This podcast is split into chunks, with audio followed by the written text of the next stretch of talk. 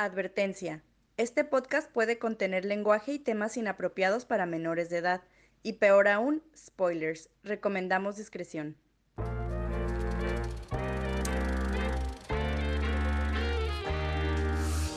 Hola, hola, bienvenidos a Cinemateurs, un podcast para fans de cine por fans de cine, donde discutiremos, examinaremos y analizaremos las películas más fascinantes, interesantes e intrigantes que nos ha dado el arte del cine.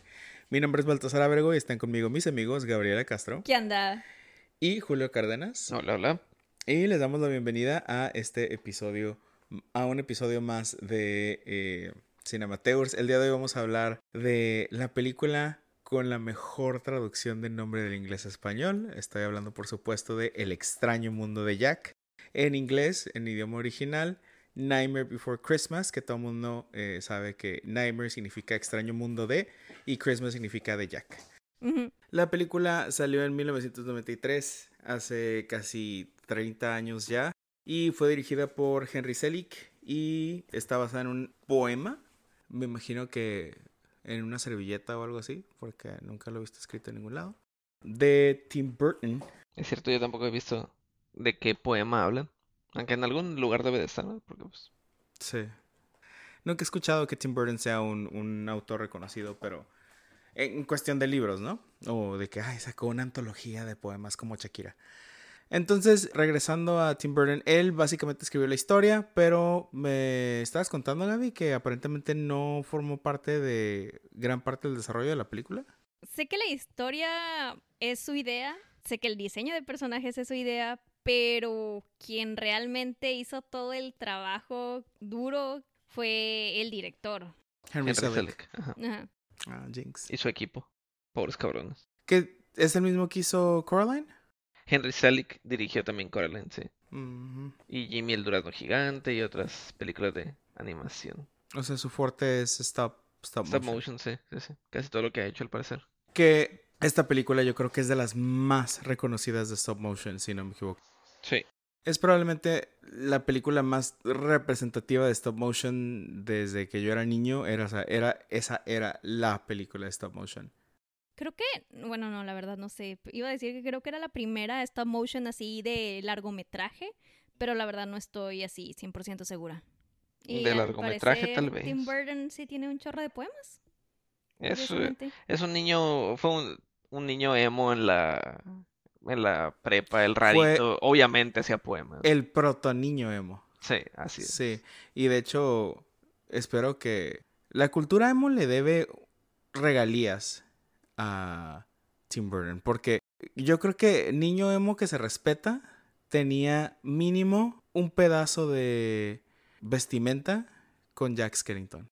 flashbacks a la prepa cuando Un- mis amigas, todas mis amigas tenían algo de, Un de pin. Jack. Es que en eh, esa época fue cuando hizo, cuando surgió otra vez el boom. O sea, la primera vez que salió la película de, de Nightmare Before Christmas, no. O sea, estuvo bien, pero no pasó así como que, wow, la mejor película del mundo. Fue hasta ya 10 años después que fue el aniversario que de repente es como que, wow, esta película es lo máximo, todo el mundo la ama.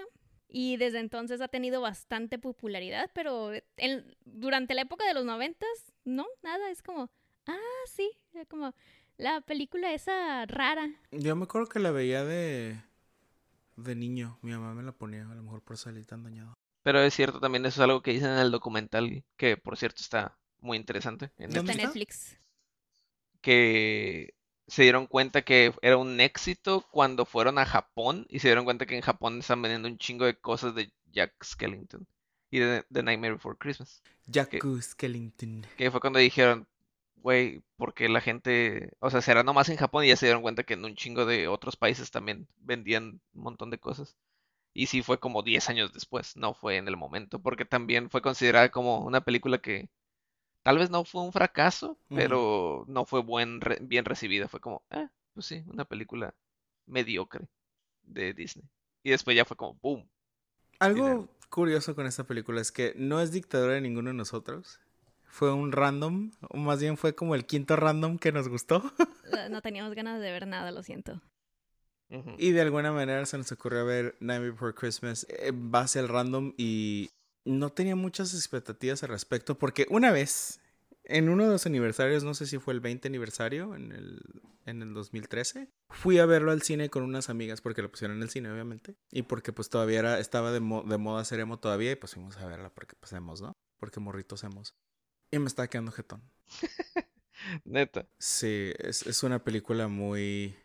Como es un musical, eh, siento que el storytelling está un poquito lento, entonces la verdad no estaba muy emocionado de ver la película esta vez. Yo, a mí al principio no me gustaba The Nightmare Before Christmas, o sea, quería que me gustara más que nada por la estética, por los personajes, pero la verdad también se me hace muy aburrida. No fue sino hasta que me aprendí básicamente las canciones y que las empecé a analizar como qué decían, que fue que me empezó a gustar más, cuando ya la empecé a tratar más como un musical sing-along que como nomás verlo. Yo, a mí, a mí sí me gusta la película. eh, no recuerdo cuándo fue la primera vez que la vi. Y después, como ya dije, en prepa era como, pues todas las amigas que tenía estaban traumadas con la película o tenían algo de, Jack o... Entonces, ahí fue también cuando básicamente empecé a verla más seguido, porque pues también habían pasado muchos años desde que la vi la primera vez. Y esta vez que la vi, ya también había, habían pasado un chingo de años de que, desde que la vi. Y no me acordaba de muchas canciones inclusive. Pero sí, me gustó. Este, igual, le disfruté. No es de mis películas favoritas, pero aún así me, me gusta mucho y como que pasa mucho tiempo cada vez que la veo, encuentro ca- cosas así como, ah, no me acordaba de esto. Ah, esta escena me gustaba. y así. Ya me acordé por qué me aprendí las canciones. Fue porque sacaron en prepa un álbum de covers de las canciones. El que tenía Flyleaf y... Ajá. Marilyn Manson. Sí. Está cancelado ya. Y- Sí, pero aún así está bien perros el cover. Y fue así como me aprendí las canciones. Sí. Y creo que sacaron dos álbumes de eso. Eh, Sacaron dos diferentes. Porque me acuerdo que Amy Lee es la que canta la otra de... Sally Song. Ajá. Y Flyleaf es la que le canta la anterior, según yo. Flyleaf canta la de What's This. Ah, sí, cierto. Sí, que lo cantan así con tono de What's This, What's Sí, no me this?" gustó tanto su cover. A mí sí me gustó, me gustó mucho, me gustaba mucho Flyleaf. Ya no, ya no soy nada de ellos. Pues bueno, Vamos a cambiar la dinámica esta, este episodio para ver qué nos parece, qué les parece a ustedes también. Y vamos a empezar primero con las calificaciones. yo le voy a dar. Me está costando trabajo, quiero decir 8. Sí, le voy a dar un 8. De hecho, yo también estaba pensando en darle un 8, entonces sí, yo también le voy a dar un 8. Y eh, precisamente por eso primero vamos a dar las calificaciones para explicar por qué le estamos dando estas calificaciones. Entonces, Julio. Yo le pienso dar un 8.5. Ok. Entonces, como 8 puntos. Es- esperaría que tu calificación fuera. ¿Verdad? No, no, Pero, no esperaría pues- que la tuya fuera la más alta. Pero así es. Ok. Las razones por las cuales yo siento. No la siento tanto de 8, pero le, le- le- estoy dando un 8 es porque la película en sí, el storytelling está un poquito lento. No pasa mucho en la película y tiene muy poquito diálogo porque la mayoría de las cosas es pues es un musical. Y si te desconectas de las canciones, que fue cuando me estaba quedando jetón en el cine, fue porque pues en sí la película avanza lento, o sea, siento, siento yo que, que avanza lento, No, pero sí, estoy de acuerdo. pero las canciones top notch en su gran mayoría, todas están súper pegajosas, súper perras, los, los lyrics, la forma en la que están cantadas. Es irónico que Danny Elfman no sea un, no haya sido un, un músico de, de musicales en ese entonces. Porque, por ejemplo, siento que This is Halloween es un, es una obra maestra respecto al cantar en un personaje. Hay tantos personajes en, ese, en esa canción y todos los personajes tienen su voz especial y, Sí. y, Característica. y sus caracteres. Ajá, todos tienen un personaje en, en, aunque sea una canción. Sí, cuando la cantas tienes que cantarle de Sí, y las bolsitas de la bruja y la bolsita del lago, todos Sí. Tienen su vampiro. Es, ese es un masterclass en, en cómo hacer teatro musical, irónicamente, aunque Daniel Fan no haya sido un este tipo de músico y que esto tampoco es una obra de teatro, ¿verdad? Pero bueno. Y la animación en sí parece animación 3D, o sea, realmente... Bueno, así tal cual. Para Yo su sí. época también Para- Fue hacer muy buena, pero sí se nota mucho que es stop motion. es stop motion. O sea, Coraline, Cubo, más recientemente, ya se ve mucho más fluida. Para ese entonces, También es probable que estemos viendo una versión ya remasterizada de... tal vez, tal Sí. vez, es cierto. Pero aún así siento que si no fuera por The Nightmare Before Christmas, muchas películas stop motion no hubieran tenido la oportunidad. O sea, siento que The Nightmare Before Christmas fue como la que dijeron como que, ah, pues si funciona, le damos más oportunidad a esto del stop motion. Si no, pues saben que mejor no hay que El invertirle tanto, tanto a estos proyectos. La verdad no me acuerdo una que es de esos años, la de Jim o Tim y el durazno gigante.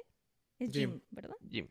No me acuerdo de qué año es esa, pero hasta donde yo sé tampoco fue como que un éxito. Entonces no sé qué tanto perjudicó o ayudó esa película. Según yo fue despuesito de The Nightmare Before Christmas. Y fue otra película también de Henry Selick. Mm, Es del 96. tres años después. James and the Giant Peach. Sí, o sea, The Nightmare Before Christmas siento, te digo, que fue... El parteaguas Ajá. Para películas de stop motion, ¿sí?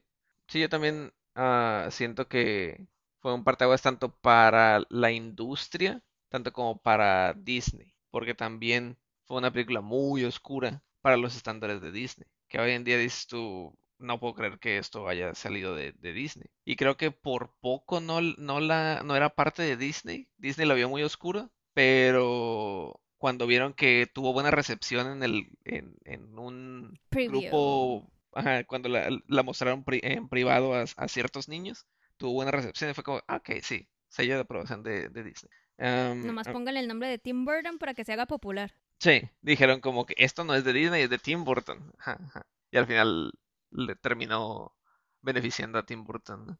Ah, es que la sacaron bajo su otra empresa de Disney. Ah, ¿Cómo se llamaba el que tenía el rayito? Touchstone. Ajá. Sí, era de ellos antes de... Porque es como, ah, pues no sabemos si nos vaya a perjudicar la imagen o no. Y es como, ah, sí, vamos a sacarla bajo este estudio que también es de Disney, pero no dice Disney. Y ya cuando les empezó a pegar y a vender mercancía y todo, es como, esta madre es de Disney. Siempre ha sido de Disney, jaja, ¿de qué están hablando? Sí, ya está. Los 2000 que fue el boom nuevo. Sí, el boom emo. Es como, ah, sí, producción de Disney, jijiji. Y desafortunadamente así es como terminó Jack Skellington en Kingdom Hearts. Lo siento Sí. mucho Tim Burton. Lo siento mucho Square Enix. Mira, si hubiera sido una buena historia, estaría bien chingón, pero la verdad no sabe nadie de qué se trata la historia. Si tuviera buen gameplay, su, en su momento era un buen gameplay. Los, el tutorial del número uno del juego uno no cuenta. Ah, no, no. Gra- gracias. No, Yo, yo lo que he tratado, tratado de decir de mucho tiempo que pinche Kingdom Hearts, tanto el gameplay como la historia valen verga, pero bueno, bienvenidos a este Game Amateurs, Juegateurs. Juegateurs. Y Vamos a hablar de. Kingdom Hearts y vamos, cómo vale verga. No, este. Yo sí acabé el primer Kingdom Hearts y el segundo. Y Te no más. falta el 2.1, el 2.2, el 2.5, el 3, el Le, fal- 3.5. le faltan 12 juegos más. Sí. Básicamente. No, Y, y no estoy mamando, no sé cuántos hay, pero sí sé que hay varias versiones y Son que, y que es un desmadre. Anyway, y, y qué conveniente que Disney haya incluido tanta mercancía de, de El extraño mundo de Jack en Disneyland. Porque me acuerdo que la- las últimas veces que fui ya había tienditas dedicadas exclusivamente a, Ah, sí. A Nightmare Before Christmas y también a Botarga de Jack, si Ah, no me sí. equivoco. Y de Sally. Sí.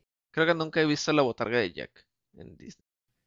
Ay, Pues nomás es una, una persona así alta, delgada y nomás la cara así la tiene de botarga. Alta, delgada, bronceada y guapa. Ajá. Eh, pues es muy marketeable, es muy jugable, es muy... Se pueden hacer muchas cosas eh, de, de Nightmare Before Christmas y también gracias al diseño de personajes, ¿no? Eh, se pueden hacer muchos peluchitos, juguetes, Ujú, sí, de es cierto. todo. Eso sí es cierto. Creo que una de las cosas que realmente le ayudó a esta película fue la estética. O sea, la estética es hermosa por donde la veas. Es oscura, pero sigue no, pero no adulta. Sí, gracias a Tim Burton también. Y, au- y aunque oscura, como dices tú, pues, para niños, porque Sí, porque eh, algo chistoso de del diseño es que no da miedo.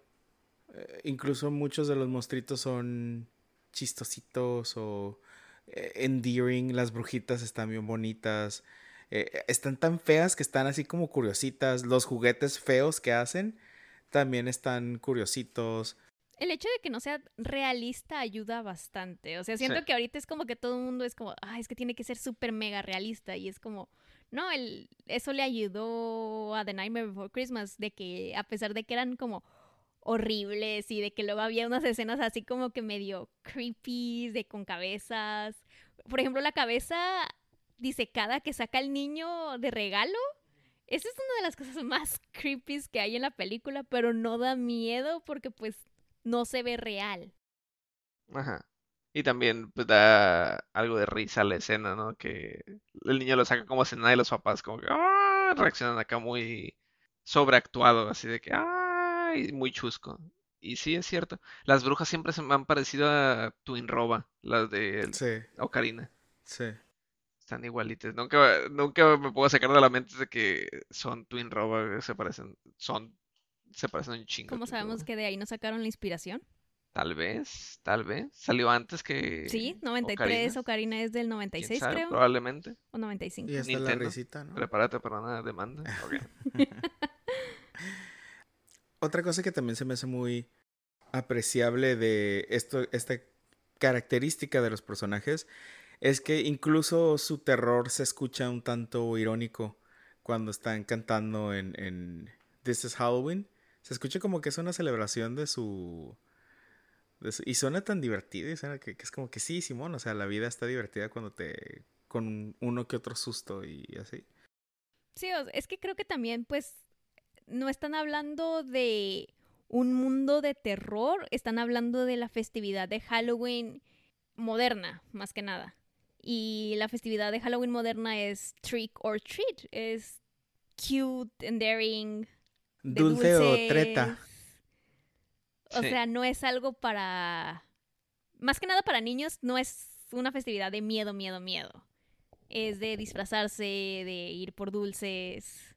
Sí, y también esto, este mundo, ¿no? El, el mundo de Halloween en el que ellos están. El Holiday Es- Inn. ¿El qué? Holiday Inn. ¿Holiday Inn? Ajá. Es que el Holiday Verse más bien. Ajá. Ah, ok, sí. Sí. Holiday. Es que quería hacer El Holiday mundo del- sí, el sí. universo de los Holiday de, de la película. Están, están ellos en el mundo de Halloween y entonces los sustos, lo- el, el hecho de disfrazarse o de, de asustar en, en noche de Halloween es para lo que viven, es como su trabajo, es su vida. Así como en el universo de Monsters Inc., los monstruos son como, este es mi jale, tengo que asustar para, para Generar energía para sobrevivir. Y es como, sí, o sea, me pongo odorante, me pongo eh, este eh, accesorios para dar más miedo, ¿no? Y sus compas como que, ah, sí, así das más miedo, oh, déjame pulirte las uñas, ah, se te cayó un ojo, cosas así, ¿no? Es como, eso es lo que hacen ellos. Entonces, el, el dar miedo es como que sí, tengo que, en, en este, en esta festividad, en esta musical de This is Halloween, es como nos hemos preparado 365 días para esto, entonces tengo que dar lo mejor de mí mismo. Y sí, se, se nota así muy eh, Alegre, performance, festivo, es muy actuado, teatral. muy teatral, ajá. Pero bueno, a ver, am, ¿por qué 8.5 y no 9 o 10? ¿Qué puedo decir yo acerca de eso? Me parece que, como dices tú, la historia es un poco lenta. Lo- la música es muy buena, pero me parece que hace que avance también lenta la, la película. Eran demasiadas canciones, aunque sea un musical, ¿no? Pero es de que, como dices tú, tienen muy poco diálogo que no es musical. Y las canciones son como, ay, otra vez canción. Y como es canción, se tiene que tardar como mínimo tres minutos. Y es de, va a estar hablando de lo mismo o de algo sin que avance la película. Y por eso mismo la trama siento yo que está muy alargada para algo que pudo haber sido menos o pudieran haber metido más cosas tal vez. Y por el hecho de que, ah, musical, no. no y, y sí tiene razón en ese sentido, porque las canciones te dicen una cosa y el resto de la canción es profundizar sobre ese tema. Eh, This is Halloween es pura exposición. Eh, Jack's Obsession, eh, que es cuando está caminando en el, el bosque, que, que te das cuenta de que ya no está feliz con... No, Lament- eso es Jack's Lament. Lo Jack's, Jack's Obsession Lament, es cuando están cuando haciendo están- el laboratorio y Sí. está viendo sus cositas. Entonces con Jack's Lament tenemos esta situación donde, ay, como que ya no, esto ya no me satisface eh, existencialmente. What's this es como que, ah, encontré algo nuevo. Y todo lo demás es cuánto adora eso nuevo. O sea, sí es cierto. Es, es solo un, un punto el que cada canción está llevando y con- considerando que son como 12 canciones, nada Creo más que ese es el 12. problema de los musicales y por la razón por la que no me gustan tanto, pero creo que es la razón por la que los musicales que ya conozco, que ya me sé las canciones, me encantan porque pues, las estoy cantando con, con ellos. Que de nuevo, Nightmare Before Christmas, las canciones me gustan fuera de la película. Sí, sí, yo, el Jack's Lament, ¡mua! 10 de 10, es de las mejores canciones que tiene la película. Y Danny Elfman es muy buen intérprete. Sí. Sí. Aunque no es un muy buen actor de voz. Yo, yo diría que sí. No sabemos, Mm, digo. Bueno, de, de- como para hacer la voz de Jack, que al parecer él quiso hacer la voz de Jack no cantada, y le dijeron como que no, no la armas. Pero la voz de canto sí le sale bien cabrón, porque luego hizo el, la voz de canto de la calavera esta que se pone a cantar en el, la- el cadáver de la novia, cuando van a, cuando recién llega al- a la otra vida, el personaje principal. Una calavera le cuenta, le canta la historia de, de la novia, fantasma. Esa voz es de, Gianni- de Danny Elfman No sabía. y es súper eh, rasposa, súper carraspinta, así que, "Eh, déjame te cuenta una historia. jejeje". Y todo eso lo hace cantado. Según escuché, no recuerdo dónde escuché eso, pero que dijo el güey que después de hacer, después de cantar con esa voz era como que no puedo hablar por el resto del día o por dos días, porque, o sea, me fregaba la garganta. Es que Danny Elfman es muy, pues es cantante, es muy, muy buen Sí. cantante. El chiste es que no es muy buen actor de voz. Y, es, y lo algo que sí es que sí está súper comprometido con su caracterización. Sí. Pues es que Danny Elfman las canciones las escribió basándose casi casi en su vida. También, eso también viene en el documental por si lo quieren ver. Ajá, literalmente también otro chico emo de es que Jack soy yo, güey. Literalmente es lo, lo que dijo, es que Jack soy yo, güey. Se me hizo fácil cantar para él y escribir sus canciones porque Jack soy yo, güey. Me identificaba un chingo con Dile él. una vez más, por favor. Jack soy yo, güey. Gracias. Eh, Un, un gru- eh, un grupo donde fingimos ser mamadores. Ah, a mí, es que de esta película realmente, fuera de la historia que es muy sencilla, todo lo demás es excelente. O sea, el diseño de personajes es excelente, la música es excelente. De aquí, lo único que le quito puntos es precisamente de que pasan como tres cosas y listo, se acabó. Pero incluso a mí me gusta mucho de usar de ejemplo esta película para diferenciar entre la apropiación cultural y la apreciación cultural. Para los que no sepan, o sea, como que cuál es la diferencia entre los dos. Y esta película es un claro ejemplo. Cuando Jack se roba la Navidad es apropiación cultural.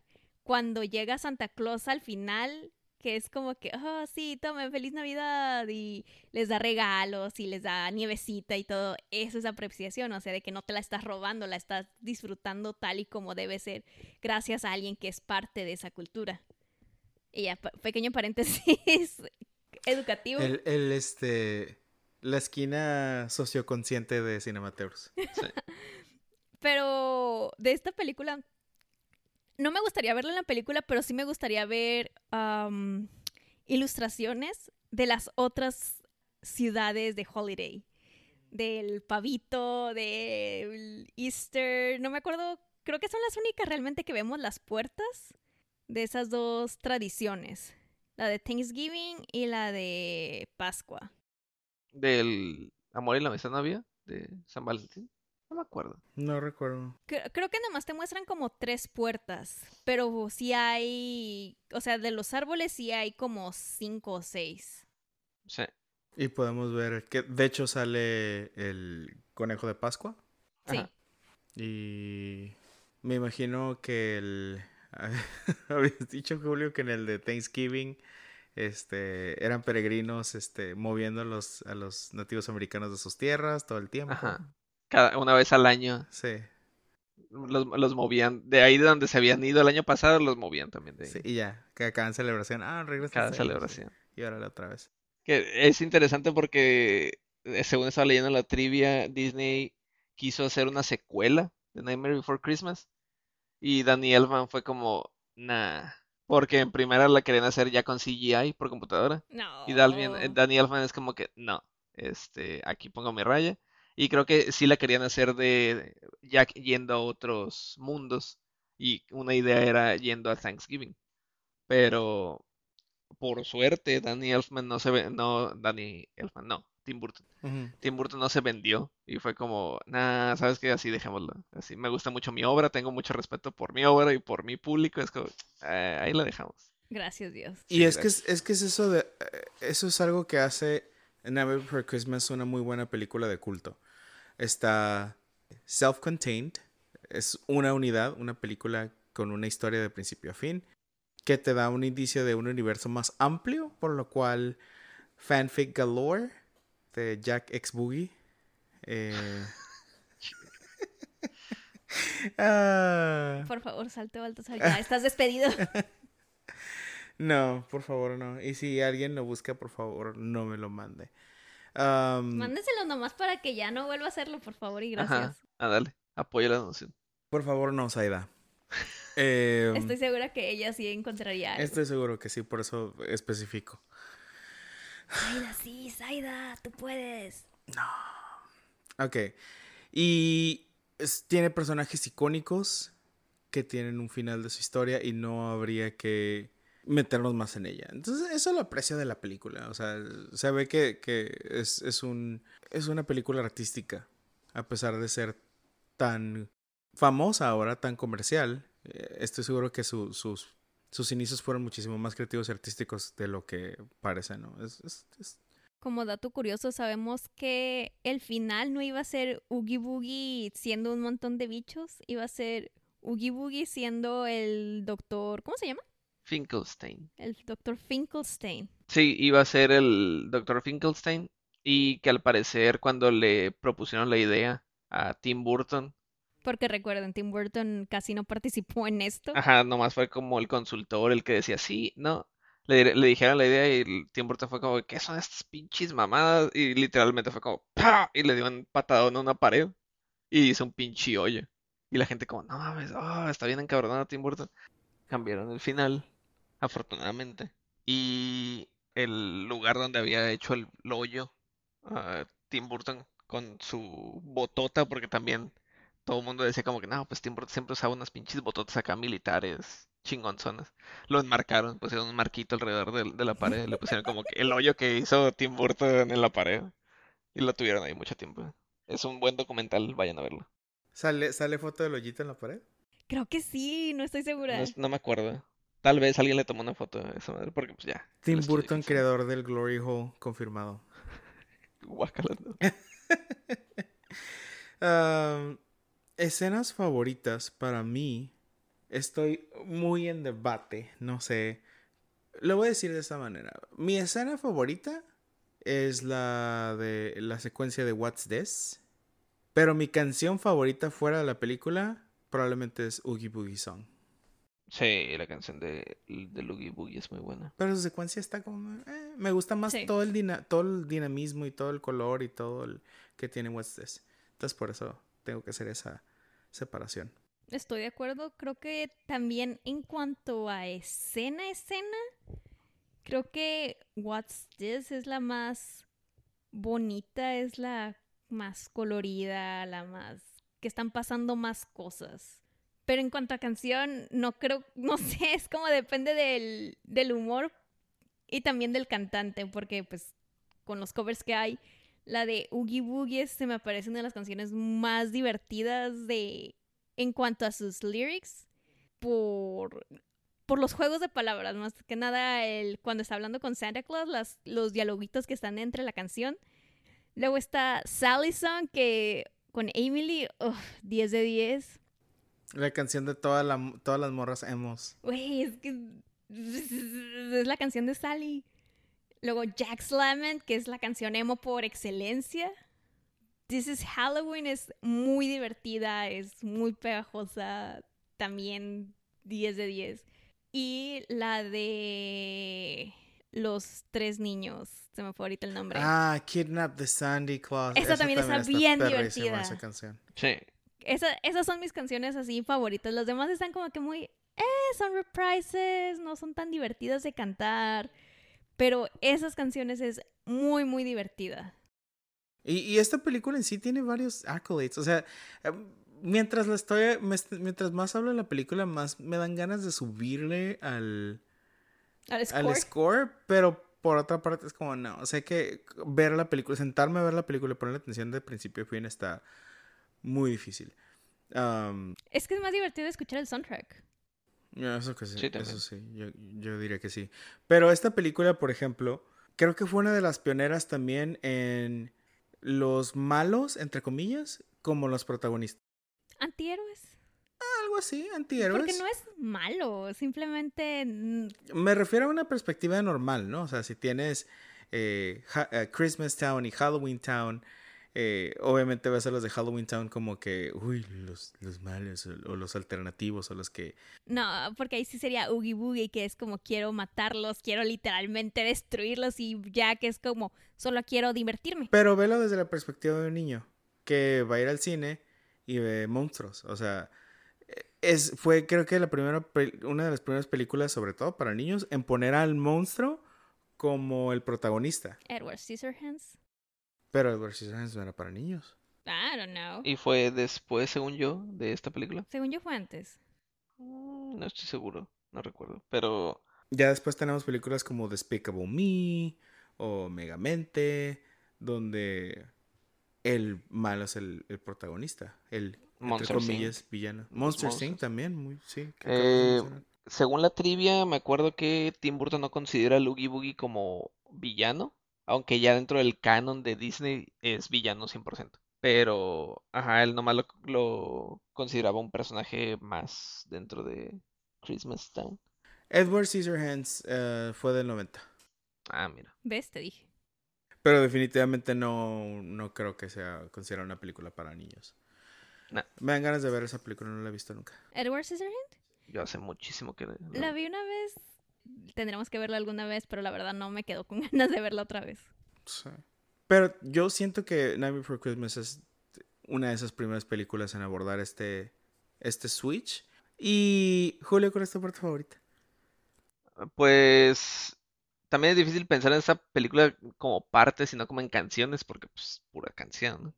Ah, me gusta mucho también la canción. A mí creo que mi canción favorita es la del Oogie Boogie y la escena de, del video. la escena de la canción de Oogie Boogie, el AMB, ajá.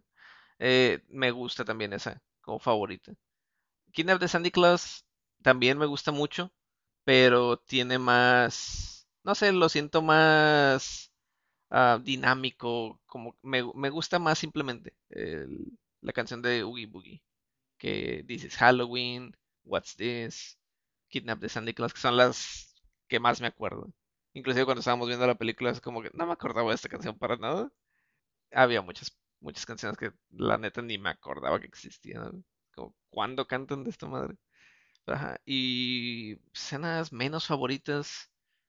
Eh, no, no puedo pensar ahorita en, una que diga yo, ah, esta la quitaría o no me gustó para nada. Todos aportan algo, me parece. Cualquier parte que nos ha hablado la quitaría de la Dejaría que esto fuera un este, Interstellar 555. Puro video de Sí. música tras música tras música. Eh, no sería mala idea.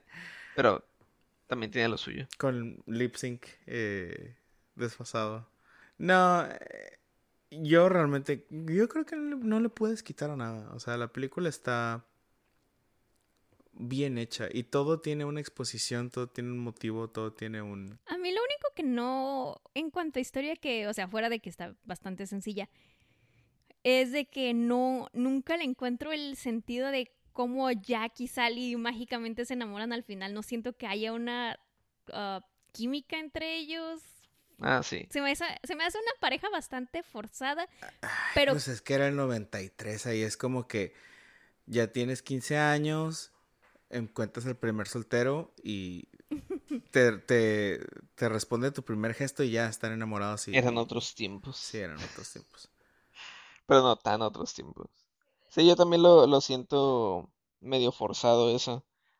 Pero más forzado también el hecho de que ya dijimos lo del el primer final que tenían, que el doctor iba a ser Oogie Boogie y que supuestamente el por qué hacía todo lo que hizo era porque Sally se fue con Jack en vez de con él, lo cual le daba tonos muy creepy a la película de que él creó no a una hija, sino a una amante, y el hecho de que su amante lo haya rechazado a él, su creador, para irse con, con Jack, es como, no puedo aceptar esto y voy a arruinar todo porque te fuiste con otro güey. digo, técnicamente sí crea una amante al final.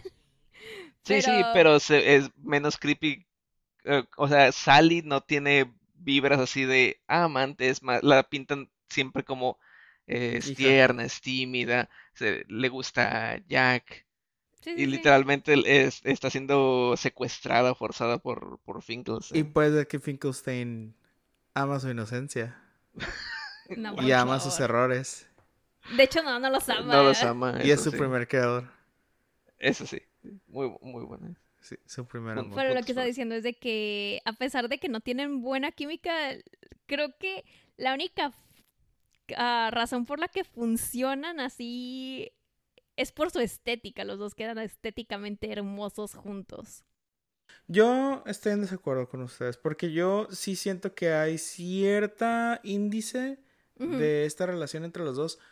Desde el principio Sally lo ve con ojos de me lo quiero cochar y siempre anda buscando, ella siempre anda buscando a, a Jack, le lleva su, su vinito y su, y su huesito de pescado y luego tiene su momento pitoniza y desde ese momento siempre quiere eh, ayudar a Jack y lo está tratando de advertir y Jack nota este interés de, de ella.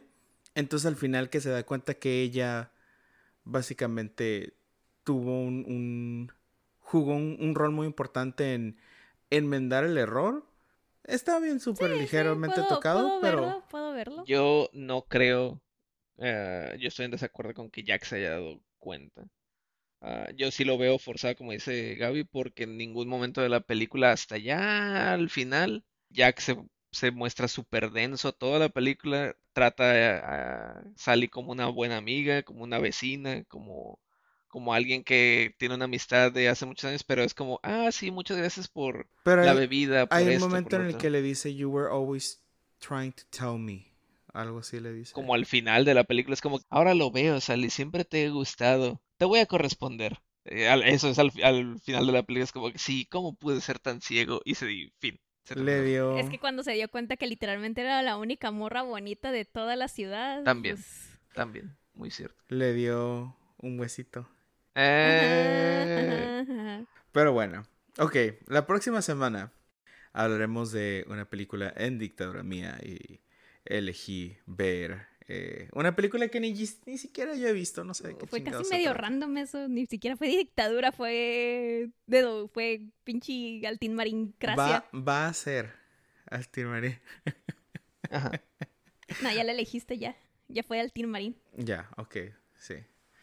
Vamos a ver Interstellar, eh, protagonizada por... 5555. No, no, Maldita sea. otra vez no, por favor. Ah, Interstellar, eh, protagonizada por Matt McConaughey y dirigida por Christopher Nolan, está disponible en Prime Video.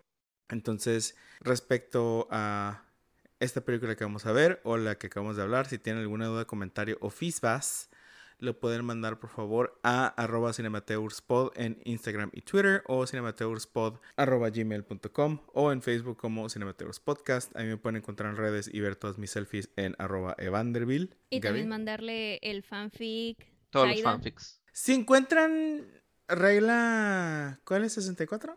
63. 64, ¿no? Hay otra 63. ¿No es pero- 34? 34. 34. Sí. Ok. Luego me dices de la regla 63, te, te tengo curiosidad. Ok. Si encuentran regla gender 34, este, mándamelo, no hay pedo. Sí. He visto peores cosas. Ok, yo estoy en casi todas las redes. En casi todas las redes sociales como Gariabel con B grande y doble L. Ajá. A mí mándenme de Sally y Jack nomás, por favor, y gracias. Y a mí, ah, si pueden encontrarme en Facebook, me, me encuentran como Julio Cárdenas. Y a mí no me manden nada. No los va a agregar, no se preocupen. Tal vez, tal vez. Pues bien, es todo por hoy. Eh, nos vemos o nos escuchamos o nos vemos El siguiente. o nos escuchamos la Luego. próxima semana aquí en Cinemateurs. Que tengan un bonito día. Al rato. Bye. Bye.